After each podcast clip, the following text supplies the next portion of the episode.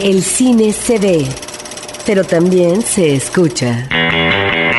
Se vive, se percibe, se comparte. Cinemanet comienza. Carlos del Río y Roberto Ortiz en cabina.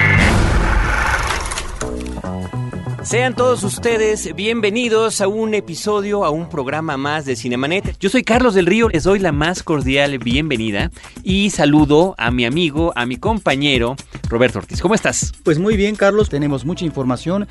Existen estrenos de la semana que llaman la atención y de los cuales tenemos que hablar. Nuestra página de internet www.cinemanet.com.mx. Hoy arrancamos con esto. Butaca lo mejor de la otra cartelera. Light after wat je ha. Ik zie daar het van omvang komen. Dat zit meer zelfs.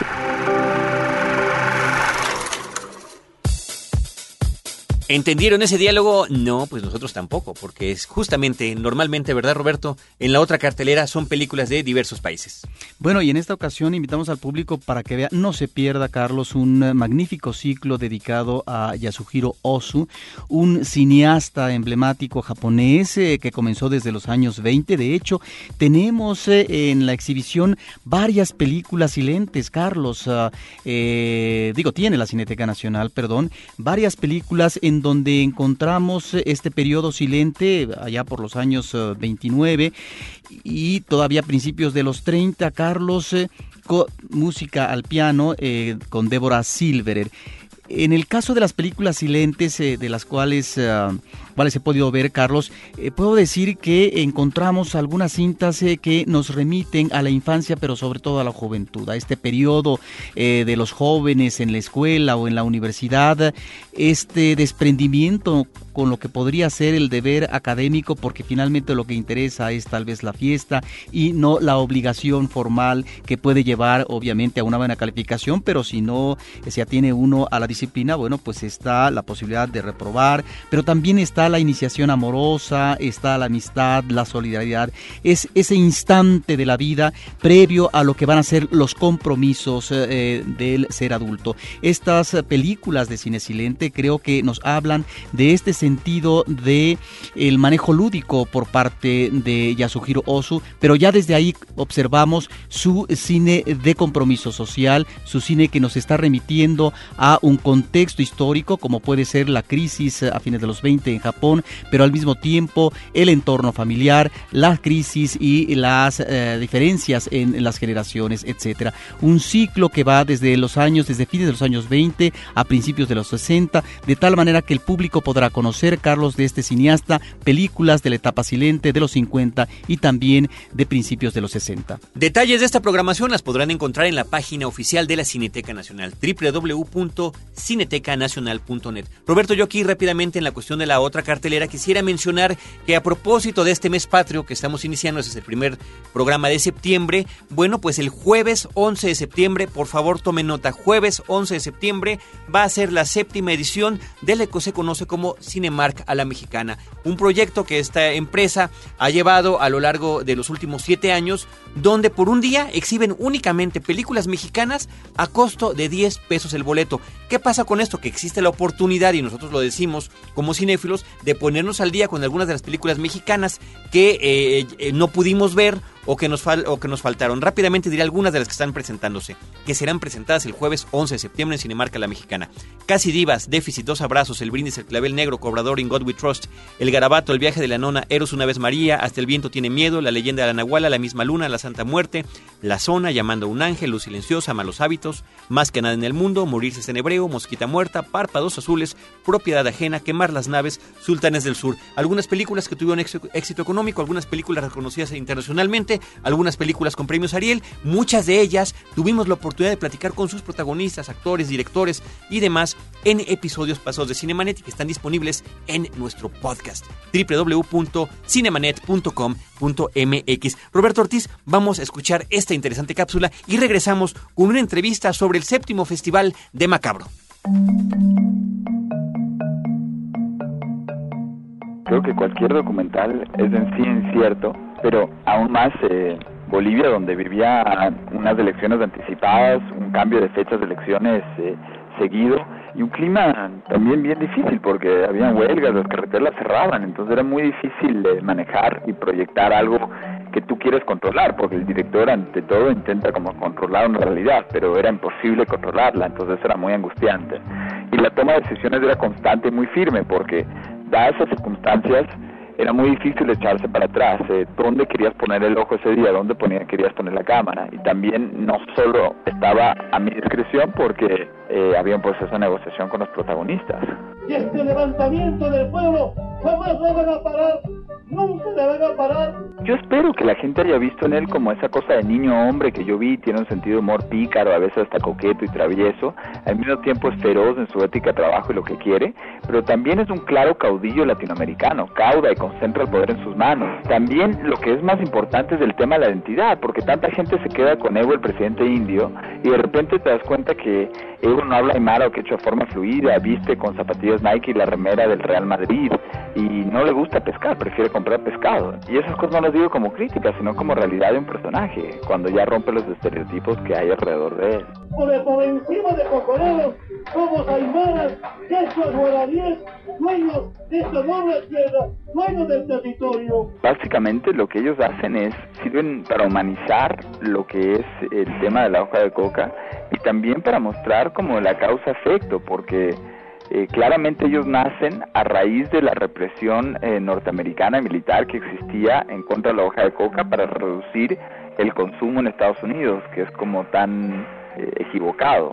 Y esa política equivocada es la que da luz a Evo Morales. Entonces ver esas cosas causa-efecto en el mundo es muy curioso, tal como lo vemos en Afganistán con la creación de, de los grupos que hoy en día son los dolor de cabeza para Estados Unidos, pero fueron creados para sacar a la Unión Soviética de Afganistán en su momento, ¿no? O sea, como que ves cosas de causa-efecto en el mundo y, y, creo que eso es lo que hace Evo Morales una historia de hadas para algunos y una historia de Frankenstein para otros, porque ellos mismos lo crearon. A las mujeres nos pegan con cariño, con carnita los militares. La película se estrenó en el enero del 2007 y desde entonces este proyecto chico se ha estrenado comercialmente, bueno, en salas en, en Grecia, en Estados Unidos, ahora en México y, en, y bueno, en Bolivia, Venezuela, Chile, eh, Uruguay, Argentina y, y verdaderamente la, historia le ha dado la vuelta al mundo y eso yo creo porque logró mantener alguna especie de universalidad, porque en humano está como lo, universal y eso, eso creo que fue interesante. Hay cosas que perduran, porque si nos hubiéramos concentrado en leyes, en cosas didácticas, eso cambia y se va con los desechos del periódico el día siguiente. Eh, acá habría creo que algo más.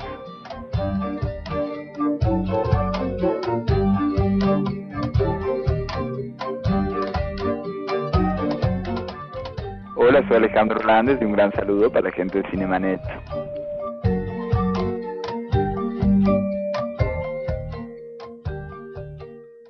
No te quedes fuera de foco. Cinemanet regresa en un instante.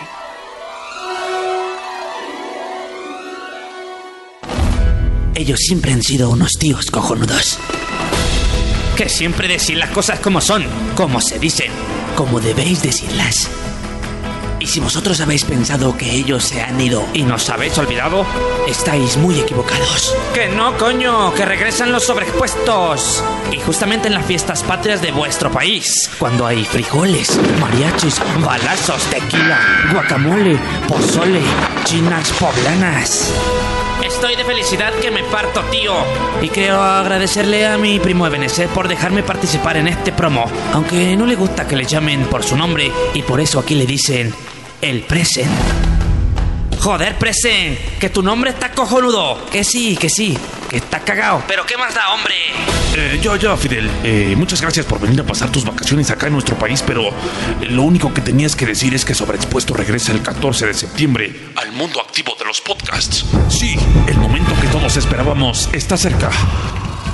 Ya no será necesario llenar los espacios para comentarios en el blog con adjetivos como vendidos, mentirosos, ingratos y hasta huevones. Bueno, con lo de huevones yo todavía tengo mis dudas con el loco y el infame. Pero ya no será necesario. Sobreexpuesto Podcast ya está de regreso. No es una promesa, es una realidad.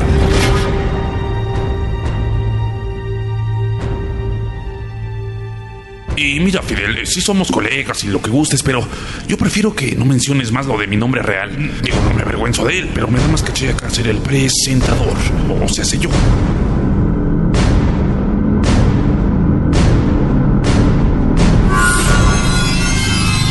Sobreexpuesto 2.0, septiembre 14, sobreexpuesto.com.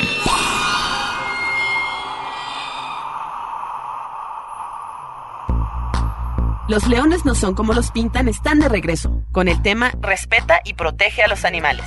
Diseña los gráficos para una playera o t-shirt. Hay más de 8.500 dólares en premios. Gran parte de las inscripciones serán donadas a HEDPA, Gente por la Defensa Animal. Consulta las bases en www.losleonesnosoncomolospintan.com. Ayúdanos a parar el maltrato a los animales. Los leones no son como los pintan. www.losleonesnosoncomolospintan.com. CMYK invita. Hola, soy Roberto Coria de Testigos del Crimen y te quiero invitar a mi curso elemental, mi querido Watson, Sherlock Holmes y el cine, que impartiré a partir del 6 de septiembre en el Film Club Café al norte de la Ciudad de México. Más información en www.testigosdelcrimen.com o en www.filmclubcafé.com.mx. Historias múltiples en tiempos cortos. Cinemanet. Regresamos.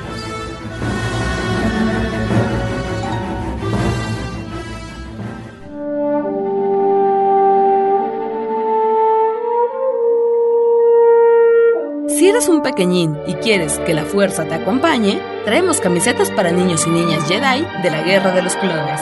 Escribe a promociones.cinemanet.com.mx y llévate esta prenda estelar con todo y cuaderno para iluminar. Cine para pequeños, grandes y Stormtroopers, solo con Warner Brothers y Cinemanet. En cabina. La entrevista en Cinemanet. ¿Pasa seguido, Carlitos? Ay, ¿qué? ¿Que me mareo? ¿Que se descomponga el elevador? No, que no le hagas caso a tu mujer cuando te habla. Pues en esta etapa final de nuestro programa, de nuestra edición del día de hoy, le damos la bienvenida a Edna Campos, que es la directora y fundadora del Festival Macabro, que está ya en su séptima edición. Es un festival que eh, desde el 26 de agosto está exhibiendo películas de este corte genérico en la Ciudad de México. Ella estuvo en la Cineteca Nacional, pero tiene un par de sedes más y nos va a platicar Edna de qué se trata. Ya saben, como siempre dejamos lo mejor al último. Edna, bienvenida. Gracias, gracias por la invitación. Pues muchas gracias por estar aquí con nosotros. ¿Por qué no le compartes un poquito al público lo que creas tú que es más importante? Porque seguramente es interesante saber cómo se ha mantenido un festival como Macabro a lo largo de siete años, pero también qué es lo que viene ofreciéndole al público cada año y qué es lo que pueden ver y dónde en esta ocasión. Bien, bueno, eh, pues sí, como tú mencionas, ya el festival tiene siete años de, de venirse realizando. Ahorita, pues no, ya estamos en la etapa final de, de esta séptima edición. Eh, ya tuvimos funciones en Cineteca Nacional, eh, ya terminamos las funciones en Cinemex Plaza Insurgentes y bueno, ahorita nos encontramos ya en pleno, en plena programación del Chopo, ¿no? Del cinematógrafo del Chopo en el cual, bueno, pues ya la gente que no, no pudo asistir ni a la Cineteca ni a, ni a, ni a Cinemex, todavía tiene la oportunidad de ver algunas de nuestras, eh, de la propuesta que traemos para este año, eh, específicamente de la retrospectiva que, traje, que, le hicimos al director eh, japonés Shinya Tsukamoto, que bueno, es, eh, como mencionábamos hace ratito, un, eh, un, director muy importante en cuestión del cine japonés extremo, ¿no? Él se ha manejado eh, en, en, vamos, en este, en este aspecto en sus películas, ¿no? Maneja ciencia ficción, maneja fan, eh, cine fantástico y maneja terror, ¿no? Entonces sí, algunas, algunas de estas películas que hemos traído quizá no son tan de terror, uh -huh. pero sí forman parte de toda una temática en la cual hay, hay una exploración muy interesante que él hace sobre el cuerpo humano y su relación con la metrópoli. Ahora llama la atención que no habíamos tenido en México un ciclo de Tsukamoto, Así lo cual es. quiere decir que los circuitos culturales habían dejado de lado, porque casi siempre nos vamos a lo que son los cineastas tradicionales o las cinematografías nacionales. De hecho, eh, recientemente comentábamos, está un ciclo eh, de Yasuhiro Ozu eh, por parte de Cineteca Nacional y la Fundación Japón, pero ahora este ciclo nos trae a colación a un director que se conocía en los maratones a través del DVD, pero no a través de un ciclo con películas en 35 milímetros, de un director muy llamativo visualmente, visualmente diríamos que es muy visceral y en donde en sus películas encontramos personajes efectivamente donde a través del cuerpo, la violencia que ejerce el cuerpo, están manifestando situaciones de amor, de inseguridad, de celos.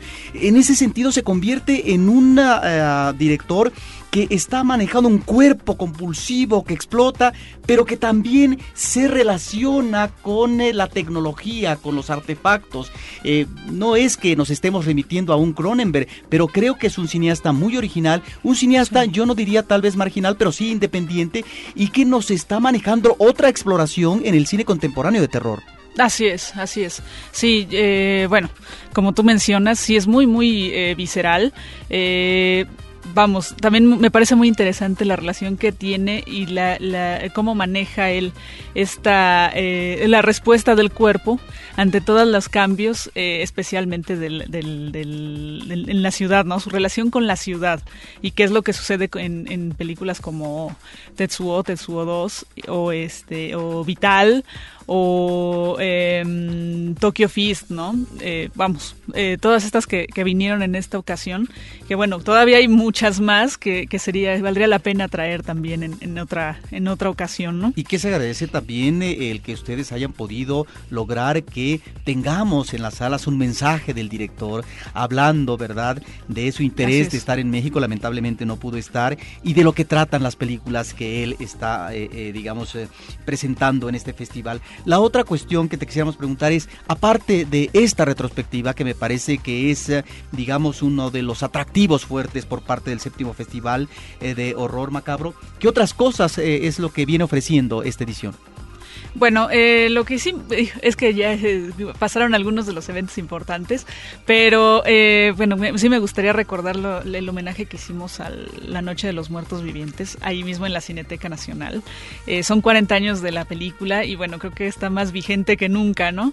O sea, toda la influencia que hay eh, ahorita, el cine de zombies está de moda, dicen por ahí. El, el ¿no? mismo acaba de filmar una nueva versión, El mismo Romero, ¿no? así es, el mismo Al Romero. estilo de, pues, el proyecto de la Bruja de Blair, vaya, en el sentido de la cámara en mano, ¿no? Así es. No, Que no ha sido eh, estrenada, ¿verdad? ajá. Esa todavía no se estrena No, no, no, no, no, no, no se ha estrenado. De hecho, quién sabe si tenga eh, distribución, la verdad. No, Ojalá no. que sí, ojalá, ojalá y si sí. le estrenaran y que sí estrenaran en. Presenta la evolución que, él ha tenido, en- pero finalmente la película emblemática es esta en blanco y negro del 68.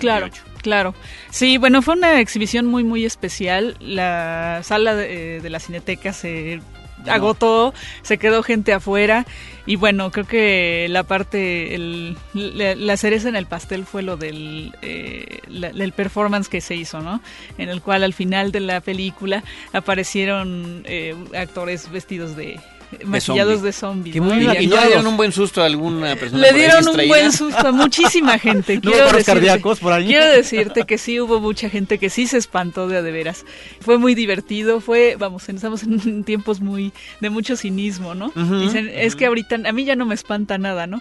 Mentira, yo vi mucha gente espantada. Pero era después de ver la película. Después que yo de ver creo la que película. es justamente lo más apropiado porque ha Claro. visto ya uno el horror. Claro, claro, claro, ¿no? O sea, justo en el momento en que los zombies entran con los con los sobrevivientes de, de- de Wow. todo este asunto, entraron los los zombies a la sala y bueno, sí fue el ¿Como cuántos fueron? el para- Fueron como unos ocho o nueve. Ok, ok. Sí, sí, sí, fue una No, cosa muy, muy uno, ¿no, divertida? ¿no? Entonces, sí, exacto, ¿no? Bueno, eso fue una, un- es una de las cosas que nosotros quisimos hacer este año, era importante, vamos, como refrescar la memoria, Así ¿no? es. Al respecto. Creo que también lo que yo puedo mencionar que ha tenido mucho éxito, la gente ha salido muy contenta, son los cortos mexicanos. Ha habido algunos, se hizo un programa especial, Mad Mex, se llama el programa, con, bueno, con cortos que manejan un poco el humor negro, ¿no? O sea, no son tanto de terror, pero bueno, sí manejan el humor negro, manejan la transgresión, ¿Y manejan hay cosas el- interesantes? muy muy interesantes fue muy interesante ese programa no fue eh, vamos la gente salió muy muy contenta de me, me mencionaron "Oye, es que están muy buenos estos cortos no entonces creo que pues sí estaría bien que, que que los cineastas mexicanos escuchen esto para que para que se animen Claro, no para- a seguir para- sí, haciéndolo por no supuesto, Bueno, que es seguir un haciéndolo. género eh, poco socorrido por el cine mexicano Sí, y sí, que ahí están algunas figuras notables. Por ejemplo, recientemente hablábamos de Fernando Méndez, que este año cumplió 100 años y que ha sido uno de los que mejor han cultivado el Así género eh, a partir de películas de, de usurpadores de cuerpos, El vampiro, y que realmente son películas interesantes por la creación de atmósferas y del misterio, ¿no? Sí, sí, sí. Si me lo permites, Edna, yo quisiera recordarle al público cuál es la página de Macabro Claro. para que también la puedan visitar y tengan información del festival, de los detalles. Eh, macabro.com.mx. Creo que está demasiado sencillo. Macabro.com.mx. Ahí puedan en- encontrar información Justamente. sobre de todo lo que se trata el festival. Y también en la página del cinematógrafo del Chopo vienen los itinerarios, las películas, los horarios para Justamente. que se animen a verla. Eso sí, busquen en cualquier buscador cinematógrafo del Chopo, como es de la UNAM. eh, La dirección para dictarla es demasiado larga. ¿no? Sí, es un UNAM, poco larga. diagonal, la, la. Sí, Simple bueno, y sencillamente. Yo quiero dar una, una Sí, dirección no. más, es de nuestro blog, en el cual, bueno, eh, sí se actualiza eh, cualquier cosa, cualquier cambio que haya, sí recomendamos visitarla, ¿no? Que es la de, bueno, http Ujú. festivalmacabro08.blogspot.com. Ahí está. Una repetidita más, por favor. Claro, es festivalmacabro08.blogspot.com. Ahí está, el blog actualizado constantemente de lo que está sucediendo y sucederá en el Festival Macabro. Las Así películas se continuarán su exhibición en el cinematógrafo del Chopo hasta el 11 de Hasta el 11 de septiembre. septiembre. Así que todavía tenemos casi una semana para los que estemos interesados en poder asistir y compartir y unirse a parte de lo que es este festival. Y bueno, pues felicitarte Edna por este esfuerzo Gracias. continuo. Cualquier proyecto que uno tenga y que le dé constancia en este país de verdad es para celebrarse, sobre todo cuando son tienen cierta especificidad, ¿no? Claro. Como es el caso de dedicarse por completo a un cine de género. Sí, y que además es un festival que se ha consolidado con el tiempo, que encontramos, por ejemplo, que en la sala comercial, en este caso Cinemex Insurgentes, pues ha logrado ya eh, cultivar, cautivar y lograr la presencia de un público determinado, ¿no? Que Así si bien es. tal vez en los años anteriores no, no, no estaba del todo, digamos, congregado, ahora lo encontramos realmente con salas repletas y demás. Sí, sí, sí. Sí, eso, eso bueno, ha funcionado muy bien. Eh, ha sido difícil porque, bueno, pues generalmente a las salas comerciales eh, acude un público que va en busca, vamos, de, de- de diversión generalmente, ¿no? Pero bueno, también es una muestra de que la gente le puede interesar otras cosas, no nada más eh, ver cine de Hollywood, ¿no? Pues Edna Campos, directora y fundadora del Festival Macabro en esta séptima edición que está por concluir, que continúa. Insisto, la invitación está abierta para que todo el Claro que público sí. asista. Te agradecemos mucho. No, pues les que agradezco tengas. yo Nosotros sabemos ustedes. que lo tuyo es la noche, lo oscuro y el terror, pero gracias por dedicar esta mañana de matiné a hablar de estos temas en No, está bien, está bien. Yo veía la caída de la casa de Usher en la matiné. Ah, de pero hecho, claro, en la claro. matiné del 5. Exactamente, exactamente. Ahí la pasaba. O en cine permanencia voluntaria. Justamente. Cuando estaba en el, en el canal 4. Muy bien. Pues muchísimas gracias a todo nuestro auditorio. Esta edición de Cinemanet está concluyendo. Por lo pronto agradecemos a nuestro equipo de producción, a Paulina Villavicencio, a Celeste North, a Abel Cobos, que está encargado de la postproducción, a nuestro operador César Silva, el DJ, haciendo malabares siempre estas mañanas con nosotros. Y desde estos lados de los micrófonos, Roberto Ortiz y un servidor Carlos del Río, que los esperamos con cine, cine y más cine. Los créditos ya están corriendo. Cinemanet se despide por el momento. Más en una semana. Vive cine en Cinemanet. Frecuencia cero. Digital Entertainment Network.